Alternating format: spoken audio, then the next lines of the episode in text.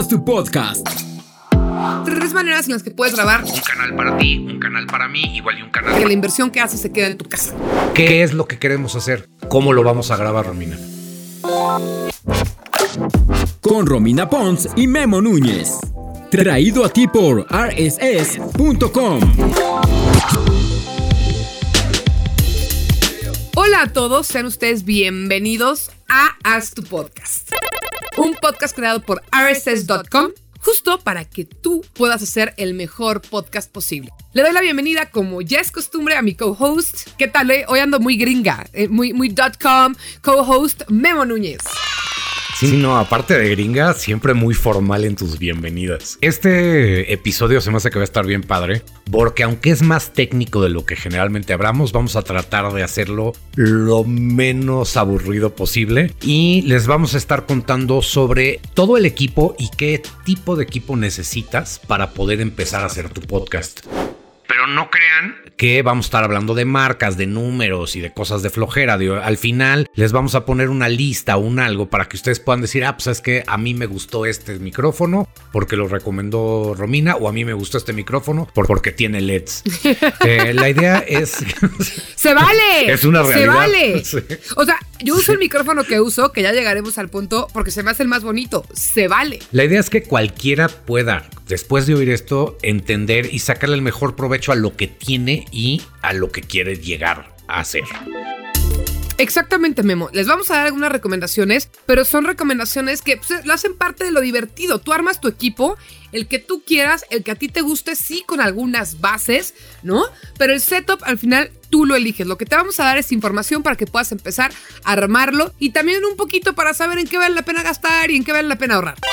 Lo primero que tienes que pensar, Romina, es cómo vas a grabar tu podcast, ¿no?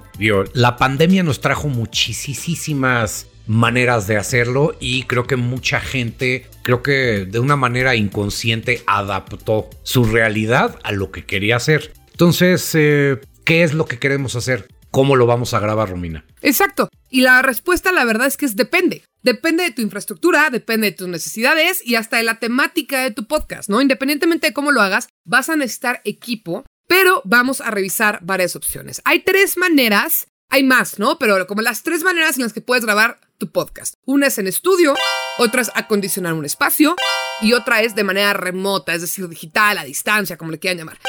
Me voy a ir primero por el estudio porque es el que menos voy a hablar. El pro pues, es el mejor, es lo mejor que puedes hacer. En cuanto a calidad y profesionalismo, en un estudio, vamos, que hay estudios que graban mal. Tampoco hay que poner, dejar la mano en la cintura, pero si vas a un estudio y tú estás pagando por un servicio, pues Memo es la más fácil, pero tiene un contra muy, muy grande. Sí, sale caro. Siempre sale más caro ir a un estudio, obviamente porque pues, estás entrando a la dinámica de contratar a un, espacio que está acondicionado, que tiene los micrófonos, que tiene la luz, si lo quieres hacer en video, que esa es otra de las opciones que te da el estudio. Yo que también lo puedes hacer en tu casa, pero te da las opciones y bueno, generalmente tienes una consola, una persona en consola que está nivelando y tu output va a ser lo más limpio, lo mejor que puedes sacar. Eso es en teoría lo que estás pagando. Exactamente. Ahora, mi recomendación, a menos de que traigan una marca atrás o tengan mucha lana, y qué padre que si tienen mucha lana la usen a hacer un podcast, es, pues no empieces con un estudio porque, pues primero, ¿no? Hay que sacar eh, los gastos generales y, te puede meter en ciertos problemas, sobre todo si no tienes como un presupuesto definido o un plan definido de cómo generar y monetizar tu podcast, que eso viene en otro episodio. Pero hay diferentes estudios, por ejemplo, como estamos los dos en la Ciudad de México, hablaremos de estos. Yo primero voy a hablar de uno que no decir el nombre porque no me interesa echar tierra, pero aguas que un estudio te diga que es un gran estudio, no a fuerza real. Eh, conozco, conocí un estudio hace unos meses que está muy grande y que buscan jalar influencers y que tienen fotos de influencers pegadas y que esto y que el otro. Y pues yo que le sé al tema, cuando vi el equipo que tiene y sobre todo la gente que usa el equipo, no tiene ni idea de cómo hacerlo, ¿no? Entonces, antes de irse por el estudio padrísimo que está en la zona más padre, conozcan ¿Qué otras producciones ha hecho ese estudio? Y si son producciones afines a lo que ustedes piensan. Ahora me voy a otro, por ejemplo, hay uno que se llama Finísimo Estudio de Toño Sempere, con el que yo he trabajado podcast para HBO, he trabajado eh, grabaciones comerciales y demás. Es un excelente estudio, pero no es ahorita de recomendar, es nada más como para que vean que hay de todo tipo de estudios. Hay otro que de hecho tiene ahí algo que ver RSS, Memo. Sí, mira, eh, les voy a contar el ejemplo de Podbox. Podbox es un estudio muy bonito que se dedica nada más a podcasts. y muy céntrico para la Ciudad de México, está en la Condesa. Sí, está en la Condesa, que es un paro porque pues puedes llegar de donde estés de una manera rápida. Y no es un comercial, simplemente es una de las ventajas que tiene. Porque luego hay estudios que si el estudio te queda tres horas de tu casa, pues tienes que planear de más alrededor de poder llegar y el tiempo de estudio cuesta. Pero Podbox lo que tiene, que a mí se me hace interesante y es una de las cosas que se pueden fijar, es si tú vas a Podbox, que es un estudio de podcast, el equipo, la consola, todo eso, está pensado para grabar un podcast. Que es la, diferencia si te vas a grabar a un estudio de los Cantoral, no tienen una consola para un millón de canales, y todo, que es, es algo que no vas a necesitar. Entonces volvemos a lo mismo. Piensa qué es lo que tú estás tratando de hacer para ver cuánto le debes de invertir. Tú no necesitas una consola de 32 canales, necesitas una consola de 4. Porque vas a. A lo mucho, bueno, depende, pero sí de cuatro. Sí, de cuatro está bien. Sí, pensando en un podcast normal de tú y yo ahorita platicando, pues tendríamos un canal para ti, un canal para mí, igual y un canal para el invitado y un canal por cualquier cosa. Exactamente. Entonces, ese tipo de cosas son el tipo de cosas que a la hora de ver el estudio debes de fijarte y no nada más la foto de la persona que está, que, está colgada, como dice Romínez. Ay, qué padre que vino a grabar aquí, eh, no sé. Sí, si no son tacos, ¿no? Los tacos sí te tomas en cuenta las fotos. Exacto. Pero para un podcast no. Sí, totalmente. La segunda opción es acondicionar un espacio, puede ser tu cuarto de juegos, puede ser una oficina, en fin, lo que sea. El pro que tiene es que la inversión que hagas, ya el equipo es tuyo y lo puedes ir creciendo paulatinamente. Además, es a tus horas, ¿no? Un estudio se agenda y un estudio, pues esperemos que a los estudios les vaya bien y tienen más proyectos, entonces dependes como de más factores. Y aquí el, el precio es más accesible que estudio en el sentido de que la inversión que haces se queda en tu casa, o se queda en tu estudio, o se queda en tu oficina, pues, pero es lo que compres se queda para ti, lo puedes usar después, lo puedes rentar, lo puedes vender, ahí, ahí vas viendo, ¿no? Y además, el tema de que sea presencial, porque el, tercer punto va a ser a distancia, pues para, para algunos conceptos vale mucho la pena, lo hace como más cercano, la platiquita y puedes llegar a intimar un poco más. Sí, el tener, el tener a la persona en vivo enfrente, pues lo hace más íntimo, lo hace más, lo hace más real y tú puedes volviendo a nuestro capítulo de la entrevista, pues tú estás leyendo a la persona por, por cómo la persona está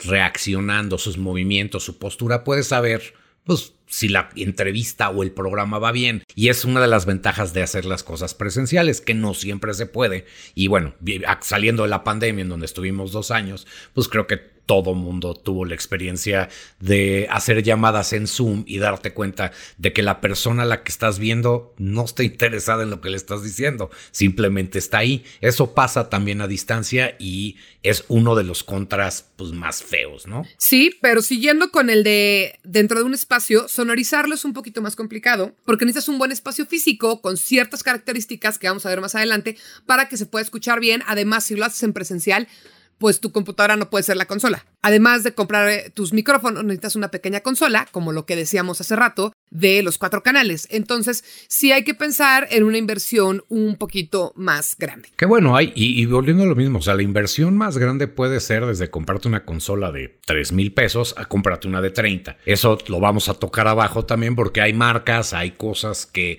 te recomienda el amigo que viste en el estudio, que alguien usa, que bueno, puede ser que te sirvan o puede ser que ellos los usan para otras cosas. No hay que, no hay que apantallarse con el equipo, hay que saber qué equipo necesitas. Exactamente. A mí me encanta, Romina, por ejemplo, el, hecho, de, el hecho de contar la historia de, de, dónde grabo yo. Yo en mi oficina como tal no puedo grabar porque hay demasiado eco y rebota y simplemente se oye mal. Entonces, una de las cosas que yo tuve que hacer fue adaptar mi comedor para cuando grabo. Y al principio la manera de adaptarlo pues era poner cojines alrededor para que el sonido no rebotara. Poco a poco me fui dando cuenta y con consejos de una de una señorita que me, que me ayuda en este podcast. Gracias.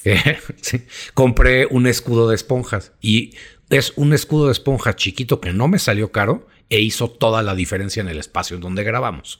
Entonces. Exactamente. De hecho, de esos escudos los pueden comprar en Amazon, en cualquier lugar. Son como escudos de aislamiento que no es más que espuma que te ayuda a aislar. Yo, por ejemplo, mi caso es muy similar al de Memo. Yo tengo una oficina en la cual no grabo porque la tengo casi vacía y el sonido no funciona y tengo un cuarto slash bodega, que de hecho este podcast no tiene video, pero en cualquier podcast que yo haya aparecido con video van a ver el mismo fondo, que es el que tengo atrás. Y la cosa con este cuarto es que es mi biblioteca, toda la pared de enfrente y toda la pared de atrás está rodeada de libros y también es mi bodega. Entonces de este lado, de un lado, tengo todo lleno de cajas. Entre más cosas hay en un espacio, las cosas absorben el sonido, evitan el rebote. Entonces, ni siquiera tengo que poner yo espuma porque estoy en un cuarto pequeño, bodega, lleno de cosas que absorben el sonido y entonces aquí me puedo alejar del micrófono, acercar, voltear, agarrar el vaso de agua, todo eso y no se nota. Y también aquí es cosa de ser creativos. Más adelante vamos a dar todavía más detalles de cómo, cómo grabar eh, en espacios y optimizarlos, pero pues para que ahí vayan viendo. Y esto que digo de mi cuarto funciona para grabar presencial, aunque quepamos un poquito apretaditos, o también funciona para grabar a distancia, que es el siguiente punto. A mí a distancia me gusta mucho grabar, la verdad. Le veo muchos pros. Lo primero es que es la opción más barata y la más práctica, ¿no? Muchos programas de, grabación, que ahorita vamos a tocar de ese, ese tema, son tan buenos que necesitas muy poco equipo para tener un buen audio. Y también para mí el tema de la distancia eh, es algo personal, es más subjetivo. Es que Después de la pandemia valoramos más nuestro tiempo y a veces con algunos invitados es bastante complicado cuadrar el ven, desplázate, asiste a este lugar, quédate una hora y media o lo que vayamos a grabar, salte. Y en cambio si le dices nada más conéctate, pues puede ser más sencillo para las personas. Claro que está el contra de que si la persona que se conecta del otro lado no tiene un buen espacio, no está bien sonorizado, pues va a afectar tu podcast. Entonces tiene un poquito de todo. También la distancia, como estábamos hablando, hace un segundo, también te afecta en la cuestión de la confianza. O sea, cuando tú tienes una persona enfrente, yo y Romina, pues cuando platicamos en persona, hoy por cierto, esto lo estamos grabando a distancia, nada más para que tomen nota y vean que sí se puede. Cuando estás grabando a distancia, te distraes en ciertas cosas en vez de ver a la persona a la cara. Si yo ahorita estoy tratando de leer mi escaleta y pasa algo, ya no estoy viendo en la pantalla Romina cuando tienes a la persona enfrente si tú tienes a la persona enfrente y de reojo ves que la persona se mueve, se va, pues te da esta, volvemos a, te da esta intimidad y esta confianza que generas eh, pues de una manera natural. Y de otra manera, pues el Internet y la distancia pueden jugar en tu contra. Pueden hacer que haya espacios, que haya eh, pausas, que haya interrupciones que obviamente no quieres. Y a mí es, a mí se me hace de los, de los retos, pero como Romina, a mí me gusta mucho grabar a distancia. Hace que mi tiempo sea mucho más útil. Te voy a, dar un ejercicio. Tú que escuchas muchos podcasts como yo, haz una, una lista de cuántas veces escuchas un perro en una grabación de podcast. Y ahí te das cuenta si es remoto o no, ¿no? De lo que hablabas de las distracciones. A mí me encanta, porque también me gusta lo artesanal. Me encanta cuando alguien está clavado en un tema como súper serio y escuchas el perro, ¿no? Pero es como, como muy común justamente que haya distracciones, el timbre, que llegó esto, todo. Entonces hay pros y contras. Y también depende de tu realidad, ¿no? Por ejemplo, si, si quieres grabar un podcast de puros invitados gruesísimos, empresarios internacionales de todo el mundo y por alguna razón tienes el contacto de todos ellos, pues está complicado invitarlos a eh, un vuelo de avión para tu podcast, ¿no? Entonces ahí, ahí vas jugando según tu realidad. Pero lo que es más importante, y aquí casi, casi, gente, si me estuvieran viendo estoy a punto de hincarme, por favor, si graban a distancia, por favor, no usen Zoom. No tengo absolutamente nada en contra de Zoom o de Google Meets o de las plataformas que usamos desde la pandemia. No tengo absolutamente nada en contra, pero no están hechas para grabar podcast. No valoran el, audio no priorizan la calidad del audio. Lo que buscan estos programas es que dos personas se entiendan y transmitan ideas, no que sea una grabación de calidad. Y además, por la pandemia, hay muchos programas que ya sirven para eso. Ahorita les voy a recomendar dos y Memo les va a platicar más de cuál es el que usamos nosotros y por qué lo usamos. Pero hay uno que se llama Zencaster, que es espectacular, y Riverside. Sí, mira, nosotros en este programa y para muchas de nuestras producciones usamos Riverside. La razón por la que lo utilizamos, independientemente de que está muy bonito, y se ve muy bien y, y puedes estar viendo a la persona en video igualito que en Zoom, es que tiene una función, este Zencaster y muchos otros, que es muy importante para el proceso de postproducción. Cada uno de los micrófonos se graba por separado. Es como si estuvieras grabando en un estudio y tuvieras diferentes canales.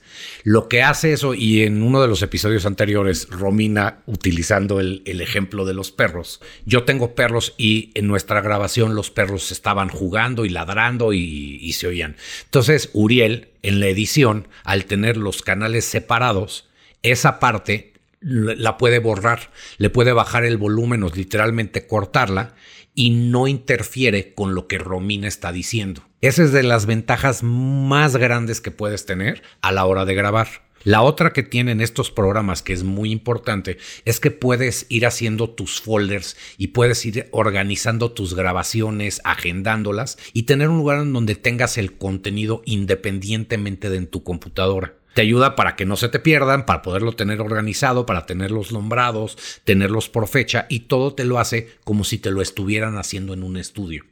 Exactamente. Y otra maravilla, Memo, es que a diferencia de Zoom, por ejemplo, esto graba desde tu computadora. ¿Y por qué digo eso? Porque si se va la señal, si hay poca red, que es uno de los mayores problemas, sobre todo en un país como México con pésimo internet, cuando grabas a distancia, eso no se nota porque graba desde tu compu. Entonces tu voz se va a escuchar bien siempre, aunque el de enfrente te esté escuchando como chueco, como con mala calidad y todo eso. ¿Por qué? Pues porque está pensado en audio. Sí, tienes controles de, o sea, tienes controles de nivel, estás viendo si se está saturando o no se está saturando tu voz y todo te lo hacen de una manera muy sencilla en donde puedes tener control del proyecto que estás grabando y en Zoom no, en Zoom la grabación al final es un MP4, que esa es otra cosa, aquí te los da en WAV, te los da en MP4 y hay diferentes programas que te dan otro tipo de opciones de calidad de audio.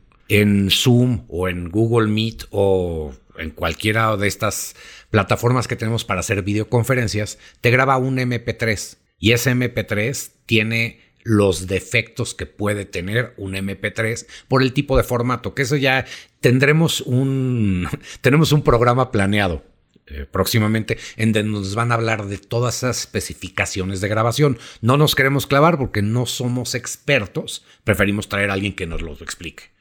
Pero esto que dice Memo me encanta y lo quiero enfatizar, no somos expertos y no pasa nada. También cuando haces podcast se vale eh, meterte ¿no? en el oscuro mundo, ir viendo y todo. Siempre va a haber alguien que sepa más o un tutorial que sepa mejor y eh, pues aprende a aprender por ti solo, ¿no? Y a, sacarte el miedo. Hay otras maneras de grabar que en general no son nada recomendables, Memo, pero tampoco vamos a juzgar aquí. Aquí voy a dar un, un, ejemplo más adelantito de a qué me refiero con que también hay que ser abiertos. Pero hay gente que graba en su celular haciendo como si fueran notas de voz. Oigan, ¿qué onda? Sí, o sea, y no es que no se valga, pues es, un, es una manera de grabar, pero obviamente la calidad de lo que tú estás entregando. Pues es como cuando vas por unas papas y en vez de las papas que siempre hay, hay unas artesanales mal hechas que ves que la papa está quemada, pues te las vas a comer, pero probablemente no las vuelvas a comprar porque pues no tiene la calidad a la que estás acostumbrado. Exactamente. Ahora, les quiero dar un ejemplo. Por, ejemplo, un podcast que todavía no realizo, pero es una chica que trae una idea,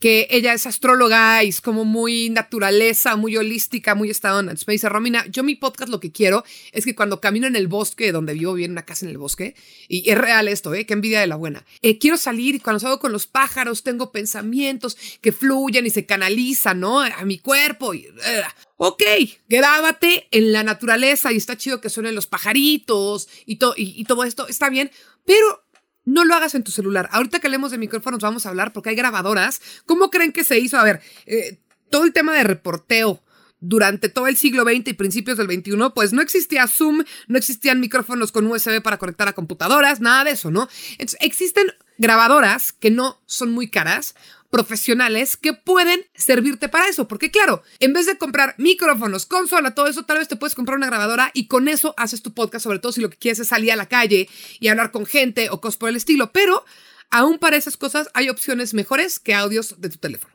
Sí, a mí, a mí me gusta y como dices, si, tú, si la necesidad que tienes o la idea de tu proyecto requiere que hagas eso, hay opciones todo el mundo ha visto este tipo de micrófonos, que son unas cajitas que generalmente ves a los reporteros que lo o la que le ponen en la, en la boca a la gente cuando va a hablar algo. De esas, si te fijas, hay varias. Hay unas que tienen un micrófono que, es, que brinca, otro que parece que tienen antenitas Esa es la que generalmente yo les recomendaría, que se llaman Zooms. No son muy caras y obviamente hay un gran rango, pero esas te funcionan. Los micrófonos están hechos pensando en esas situaciones. Y aparte también bonitas. Para abrir el tema de micrófonos, arrancamos primero con las grabadoras portátiles. Me parece perfecto. Zoom es una, una grabadora espectacular, es cara. Sí es cara, pero tiene varios eh, rangos, ¿no? Está la, la, más pequeña, la más grande. Zoom es como, como el Lamborghini y el Ferrari de las grabadoras. Se llama Tascam.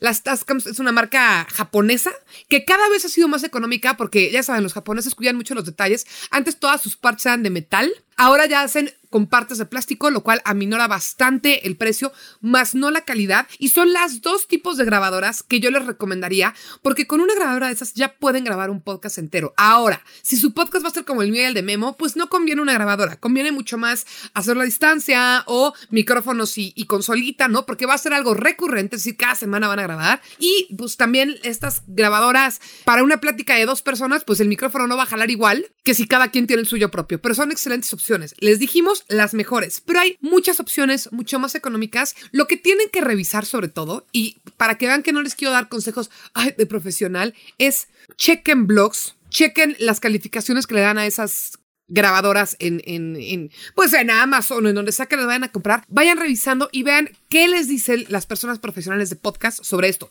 Van a decir, ay Romina, te toca a ti decirlo, sí, pero como hoy vamos a hablar de muchas cosas, hasta ahorita aquí la vamos a dejar con, con las grabadoras, pero que sí sepan que en arroba Romina Pons, en arroba Themebag o eh, sí, son las mejores maneras de comunicarse con nosotros en Instagram o en Twitter. Si quieren que hagamos, por ejemplo, un programa especial cuando terminemos toda la temporada de puras grabadoras, claro que lo podemos hacer. Oigan, y yo les quiero dar una recomendación y no es por hacerle el anuncio a rss.com, pero en rss.com tienen un blog y en ese blog puedes encontrar literalmente el tema que tú quieres y casi en cualquier idioma. Si tú quieres eh, averiguar un poquito más sobre softwares, Zencaster y Riverside tienen un costo pero hay opciones gratis que tienen sus limitantes porque son gratis. Pero no es caro y lo más importante es que busquen, que busquen y se informen. A ver, Memo, la mitad de la información que yo saqué para el podcast hoy la saqué de los blogs de RSS. Sí. Y lo digo con la mano en la cintura porque de repente se me puede olvidar. O también una cosa, yo no tengo el dinero, todavía, ¿eh? Todavía, pero no tengo el dinero para tener 16 micrófonos y probar los 16. Pero Entro a RSS, veo las reseñas que tienen, qué están recomendando, qué micrófonos para qué, y eso me da una muy, muy, muy buena guía. Es más, les vamos a dejar aquí abajito en, en, la descripción como que el link madre del blog de RSS para que de ahí se vayan a donde ustedes quieran. Sí. Oye, Romy, a ver, yo sé que este es un tema que tú le sabes mucho más que yo, Ahorita, ahorita discutiremos por qué, pero quiero que me hables de los micrófonos. Ya medio tocamos un poquito el tema, pero ahora sí un poco más específico. O sea, tú qué micrófono usas y por qué, y yo les explico por qué uso el micrófono que yo uso y por qué. Perfecto, Memo. Mira, hay unos que se les llama, me encanta el término en inglés, plug and play, porque es lo conectas a la computadora y en ponte a jugar con tu micrófono. Estos son con entrada USB, que esto es algo muy nuevo. Cuando yo empecé a hacer radio, eso no existía. Todos tenían que ser con la famosísima entrada Canon que es la grandota que vemos como en los conciertos, ¿no? De, un cantante. Pero estos USB, pues bueno, son un parote. El que yo uso y lo que les decía tiene mucho que ver con estética y lo digo sin pena, es el, el Blue Yeti. Yo uso el nano. De hecho, ahorita vemos que les platique porque él usa el no nano, él usa el grandote. La diferencia entre el, el, Blue Yeti y el Blue Yeti Nano es que tiene un poco más de funcionalidad el grandote. Tiene opción para poner el micrófono cardioide, es decir, no les voy a hablar en técnico. Un micrófono Yeti tú puedes programarlo, pero programarlo es picar un botón, ¿eh? O sea, sí, fácil. No es nada más complicado. Puedes picar un botón para que grabe solamente la voz que viene de frente, como yo ahorita que nada más estoy yo sola en, este cuarto, para que grabe a mí y al que está enfrente de mí, como si estuviéramos físicamente dos personas y que grabe a dos personas, que se llama bidireccional y omnidireccional. Omni es para que grabe todo, el cuarto, los ruidos de alrededor, todo lo que pueda captar el micrófono. Eso hace el Blue Yeti. El Nano tiene nada más dos opciones, que es eh, todo el cuarto o nada más a mí. Obviamente también es un poquito más barato, pero la verdad es que estos micrófonos antes de la pandemia eran muy caros y ahorita cada vez baja más el precio porque son más accesibles, porque más gente está comprando y se va haciendo como este círculo. De plug and play hay muchísimos micrófonos, Sony tiene unos muy buenos, Samsung tiene unos muy buenos y eh, por ahorita lo, voy a dejar como en eso, pero en qué tienen que fijarse cuando compren un micrófono eh, de USB. Es muy raro en 2022 que suceda esto, pero chequen que no necesite energía externa. Hay micrófonos que además de conectarlos a una computadora, tienes que conectarlos a la carga. Y eso nada más te mete una bronca extra. Entonces procura evitar que eso suceda. Y de nuevo, fíjate en micrófonos, por ejemplo, que sean para podcasting. Es muy raro que vaya a haber micrófonos USB para grabar música. Puede que los haya, yo no soy experta en grabación musical. E, el tema es que un micrófono para grabar música necesita ubicar las sutilezas cómo suena el violín, cómo suena esto. Entonces va a ser un micrófono que si tú grabas con ese un podcast, en cuanto agarres, esto lo vas a hacer a propósito, ¿no? En cuanto agarres algo y... o tus dedos, va a sonar durísimo. Y no queremos eso cuando hacemos un podcast. Entonces tenemos que pensar que sea un micrófono para hablar, para radio, para todo esto. Y otro que les quiero recomendar es el Samsung Q2U. Este micrófono, además de que es bastante, bastante accesible, es un micrófono que tiene dos formas de funcionar. Lo puedes conectar por USB o lo puedes conectar por forma normal, cable Canon, en una pequeña consola y así puedes jugar con el mismo micrófono en vez de comprarte dos. Si vas a usar las dos modalidades con uno mismo, puedes hacer las dos cosas. Además, eh, te ayuda a tener los controles de volumen de, de, tus audífonos y es una bastante buena opción. Hay otros como el Focusrite solo, pero pues dobletea el precio también dobletea calidad, claramente, pero tienen como la misma forma de usarse. Una marca que seguro ubican muchísimo porque en todos lados se ve es Rode. Rode es una gran marca de micrófonos R o con rayita DE. Es excelente y em, hay, hay, cientos de marcas que podemos platicar sobre micrófonos. Yo, como decía Romina, yo utilizo el Blue Yeti grande porque tiene todas esas, todas esas opciones de cómo grabar. Si he tenido que entrevistar a alguien y nada más tengo mi micrófono, pues me siento cerca de la persona, uno de un lado, todo el otro, y me graba bien me graba en un canal, porque pues eso es la, estás grabando sobre un micrófono, pero no graba, pero la razón real por la que lo utilizo es porque se ha vuelto como un estándar del mundo de gaming. Para los que no sepan, también juego videojuegos. Soy ese señor de cuarenta y tantos años que sigue jugando. Muy bien. Trato de no hablar con los niños, yo generalmente tengo mi grupo de amigos con los que juego.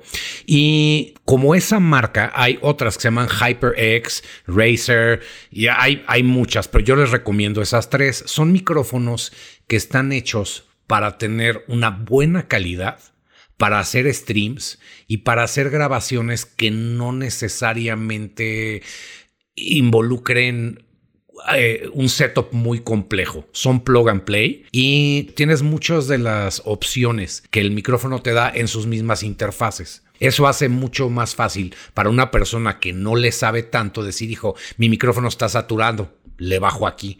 El micrófono está popeando. Bueno, pues digo que eso ya ahorita eh, Romina nos hablará de los poppers. Híjole, Memo, eso sonó súper mal. Pero bueno, tú síguele, ya entenderán de qué vamos. Sí, pero bueno, son micrófonos que no son muy caros, que los puedes comprar en Amazon o los puedes pedir directamente de, de las tiendas y generalmente están muy bonitos.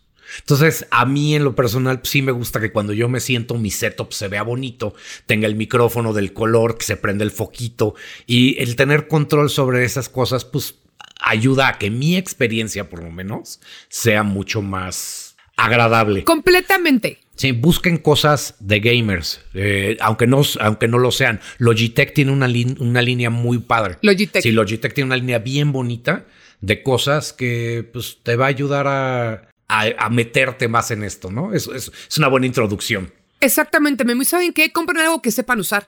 O sea, no, antes de comprarlo, pero algo que sea fácil de usar. Si tú compras algo súper complejo la primera vez, en vez de comprarte algo que te ayude, te compraste un problema. Entonces, ya estamos, les digo, insisto mucho con esto, pero en 2022 hay cada vez cosas más fáciles de usar, más accesibles. Entonces, váyanse a eso. Si se meten algo demasiado especializado, claro, si tu podcast es un, un, podcast de ficción y quieres que sea eh, muy inmersivo y una historia de miedo, ese es otro tema. Pero si te vas a ir a los básicos, pues también vete a lo básico con tus micrófonos. Les quiero explicar ya para cerrar el tema de microfonía. Eh, hace rato lo hice muy mal porque les dije eh, un, micrófono para podcast y no un micrófono para música. Pues sí, pero en, las descripciones no dice para podcast o para música. Entonces es una cosa técnica pero muy sencilla. La diferencia entre un, micro, un micrófono de condensador y uno dinámico. Es muy sencillo. Yo, yo a eso no le entiendo nada, me cuesta mucho trabajo, entonces sí, danos un... Ahorita vas a entender con eso que te expliqué. Memo, mira, un micrófono dinámico es mejor para capturar sonidos fuertes, duros, graves. Ah, ah. Por ejemplo, si vas a grabar una banda, es para la batería, para los gritos, ¿ok? En cambio, el de condensador es para cosas más delicaditas, un violín, sonidos como más, más, eh, más altos. Con esta explicación creo que ya queda un poco eh, explicado. No quieres grabar algo delicado para hacer el podcast porque todo se va a escuchar. Entonces no quieres un micrófono de condensador. Así que si les hice bolas con la explicación, dinámico, busquen dinámico, dinámico, dinámico. Otra ventaja que tiene un micrófono dinámico es que no se va a escuchar más los ruidos de alrededor. Es más soundproof. Entonces, Olvídense de la palabra condensador, piensen en un micrófono dinámico. Y si ven la palabra dinámico en la descripción, váyanse por ahí. Esta es otra de las cosas que a mí me encanta, Romy, de hacer esto, los audífonos. Porque hay, hay unos audífonos increíbles, hay unos muy feos, pero sí es importante saber por qué tienes que usar audífonos y qué tipo de audífonos te recomendamos que uses. Porque hay miles. Totalmente, Memo. Mira, híjole, los especialistas en audio y sonido me van a matar con lo que voy a decir, pero yo digo que cualquier audífono de gama media para arriba sirve. Cualquiera. A ver, los del metro de a 10 pesos no son gama media. Los que vienen en la cajita de cereal no son gama media. Los de tu hijo con figuritas no son gama media.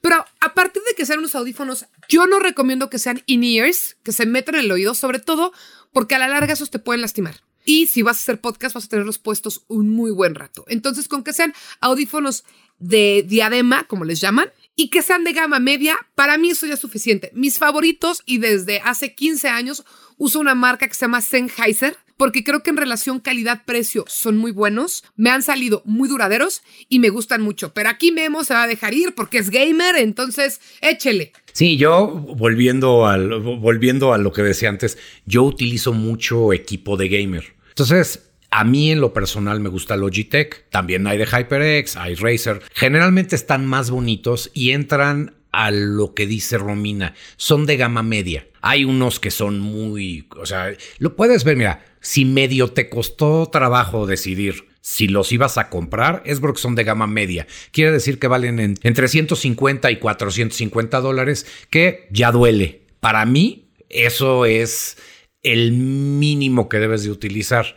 Hay, yo utilizo la línea Logitech G que es de gaming. HyperX casi todo lo que hacen es para gaming y Razer también. Y una de las ventajas que tienen es que sobre todo los que, los que son de cable, son, son micrófonos en donde no hay, no hay delay, son muy fide, son, se oye muy fino y la mayoría están hechos con 7.1, que es como si lo estuvieras oyendo en el cine por ponerlo de una manera, de una manera básica. Entonces te ayuda a que lo que estás oyendo sí sea lo que se va a oír.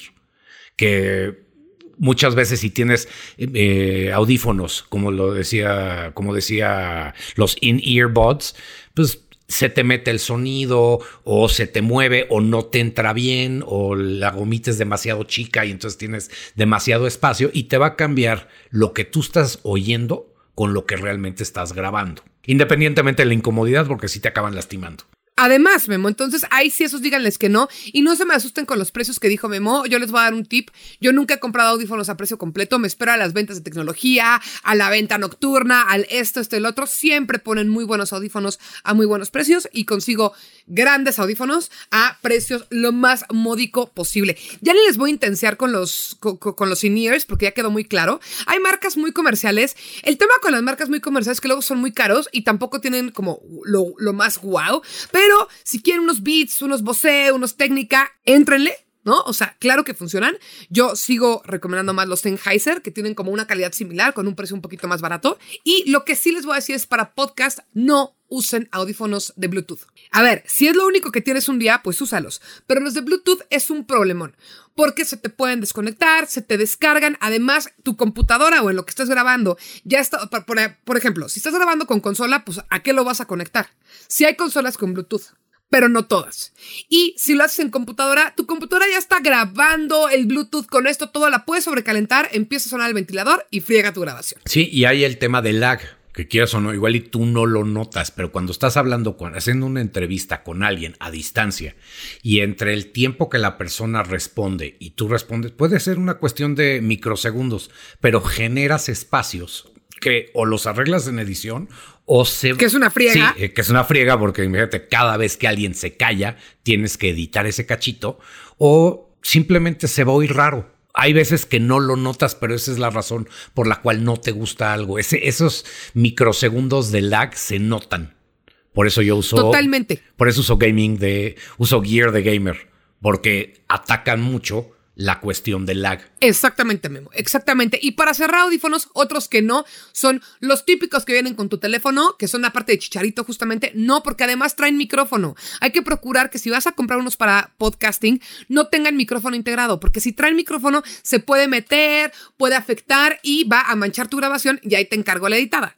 La interferencia es uno de los problemas más odiosos. Así es, Memo, y ahora vámonos a los programas de edición. Los programas de edición, la verdad es que todos son muy similares, menos uno, que es Pro Tools y que ahorita voy a hablar de él. Vete, como dicen, de la moda al que te acomoda. Algunos cuestan, algunos no. Hay Audacity, que a mí lo que me gusta de Audacity es que es gratis. Está Audition, que tiene como que el sello Adobe, y que ayuda está Ableton y ahorita nos vamos a frenar un poquito más en GarageBand porque si tienes una computadora Mac es el que te viene ya con tu equipo. Sí, a ver, cuéntanos de Pro Tools, porque Pro Tools, cuando tú hablas con gente de audio, Pro Tools es siempre es un tema. Ah, ok, va. Les, les paso el chisme de Pro Tools. Pro Tools es el mejor. A ver, yo no me dedico al audio de música. Sé mucho del tema, o supe en su momento porque me dedicaba a cosas de música, pero llevo desconectada del tema unos cuantos años. Entonces también aguas con eso para los puristas. El tema con Pro Tools es que es el programa para grabar bandas porque la cantidad de canales que tiene, la cantidad de cosas que puedes hacer, ¿no? De implementos que tiene para que le saques el mayor jugo a la grabación que estás haciendo, inclusive si, no es en un estudio demasiado profesional. Por eso Pro Tools es la octava maravilla, pero aquí estamos grabando dos voces, tres voces, cuatro voces. No estamos grabando un concierto, seis instrumentos. Entonces, usar Pro Tools es como comprarte un Lamborghini para ir a la tiendita y de regreso en una ciudad como la Ciudad de México llena de baches. No vas a hacer eso. No te conviene. Entonces, Pro Tools, además de que su precio, por, por lo mismo de que es un programa súper profesional, es mucho más caro, es algo que para un podcasting de lo que estamos platicando en este programa no tiene sentido porque te estás comprando algo que no sabes manejar.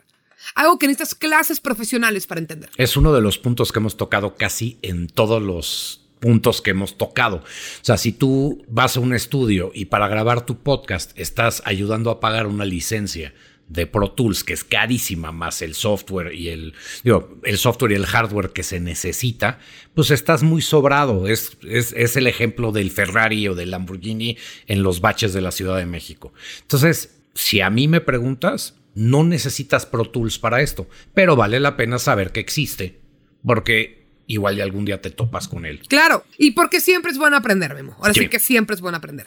Ahora, entonces les digo, Audacity gratis, Audition Adobe, Ableton es de los de toda la vida, GarageBand, yo quiero que tú platiques de GarageBand porque tengo idea de que tú lo has usado para editar. Sí, a mí, fíjate, a mí una de las cosas que me encanta de GarageBand, independientemente de que es gratis y que viene preinstalado generalmente en todas las Macs, es que es un programa muy intuitivo de usar y te da todas las herramientas básicas para poder hacerlo. Aparte que hay miles y miles y miles de videos en YouTube que te pueden ayudar a adoptar. Que dices, hijo, es que ¿cómo le hago para hacer un fade de la voz, pero que la música no, no se quite? ¿Cómo hago otro canal? ¿Cómo, cómo hago copy-paste? Ese tipo de cosas que para nosotros son muy intuitivos, casi casi diciéndote, es muy similar los comandos a si lo estuvieras utilizando en Word. Eh, y te da aparte muchas herramientas específicas para el podcast. Tú a la hora de abrirle y picarle le puedes decir, oye, voy a grabar un podcast y te dice dónde. Si tú le conectas un micrófono, puedes grabar directamente en GarageBand, puedes meterle efectos y puedes hacer toda tu preproducción de una manera muy visual y muy fácil. Porque estos programas pueden llegar a ser intimidantes al ver la interfase. Tú los ves, a mí me ha tocado ver Pro Tools varias veces yo no sé por dónde empezar. No, que da miedo. Sí, o sea, ¿cómo, cómo, abres, cómo abres un proyecto? Lo abres y te cambia todo y luego tú puedes personalizar dónde quieres que esté qué, entonces cambia de usuario a usuario. Y GarageBand... Es un tema. Sí, es un tema. Y GarageBand es un programa básico de edición, pero que te da una salida muy profesional y te da opciones. Te da opciones de cómo quieres que salga tu archivo. Si quieres que sea MP3, que sea WAV, que sea IF, si se lo tienes que mandar a alguien más, eh, literalmente exportas el archivo y se lo mandas por correo o por un Google Drive. Entonces es muy fácil cuando estás empezando utilizar estas herramientas profesionales, porque sí es, de una manera intuitiva. Totalmente, Memo. Ya no vamos a hablar más de programas, no porque ya no queramos, sino porque no somos los profesionales y la próxima semana tenemos un invitado. Exacto, que mejor nos hable él y nos desmienta. O sea, próxima semana, chequen pen, error de podcast que no voy a editar. Próxima semana no, tú lo puedes escuchar en cinco minutos. Próxima semana para mí, que lo voy a grabar la próxima semana, ¿no? Pero para ustedes, en el próximo episodio, tenemos una persona que sabe mucho del tema y nos va a poder resolver como que todas las dudas principales y el ABC de cómo grabar si no tienes la experiencia suficiente. Pero antes de despedirnos, Memos, yo quiero dar unos tips generales. Graben en closets. Es una muy buena idea grabar en closets por lo que les decía, hay mucha ropa y es un espacio pequeño que aglomera, pero no en baños. Y van a decir, ¿cómo? Si tienen la misma lógica, el baño también es un lugar chiquito, sí. Pero la acústica del baño, ¿se han dado cuenta cuando cantan en la regadera? Rebota el sonido por todos lados, porque el baño no tiene tapetes, eh, todo está hecho como, como un espacio, no abierto, pero un espacio vacío para que puedas hacer lo que tengas que hacer. Entonces, baños no. Sí, espacios llenos de cosas. Sí, lo que les decía Memo hace rato, el popper. Son estas mallitas, las mallas antipopeo, que tal vez han visto, que es como una media de mujer con un círculo que se pone enfrente del micrófono. Esto es para que cuando dices la P, que ahora te estoy popeando a propósito, no suene así. Te ayuda mucho a que no suene el popeo, que es una de las cosas imposibles de quitar en edición.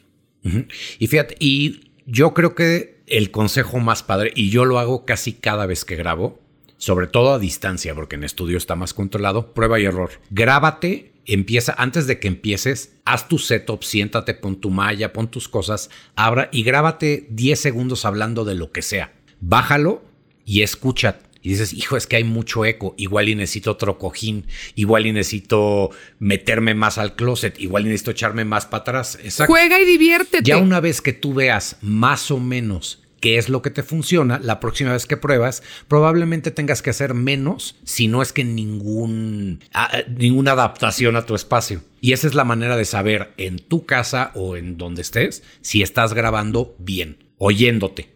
Y te diviertes, prueba y error, prueba y error. Todo en esta vida o muchas cosas, ¿verdad? Los médicos, por favor, ¿no? Se hace a prueba y error. Memo, pues eh, fue un capítulo pesadito, pero en el buen sentido, porque fue mucha cuestión técnica. Por favor, si tienen dudas, los pueden buscar como arroba thimbag, arroba Romina Pons.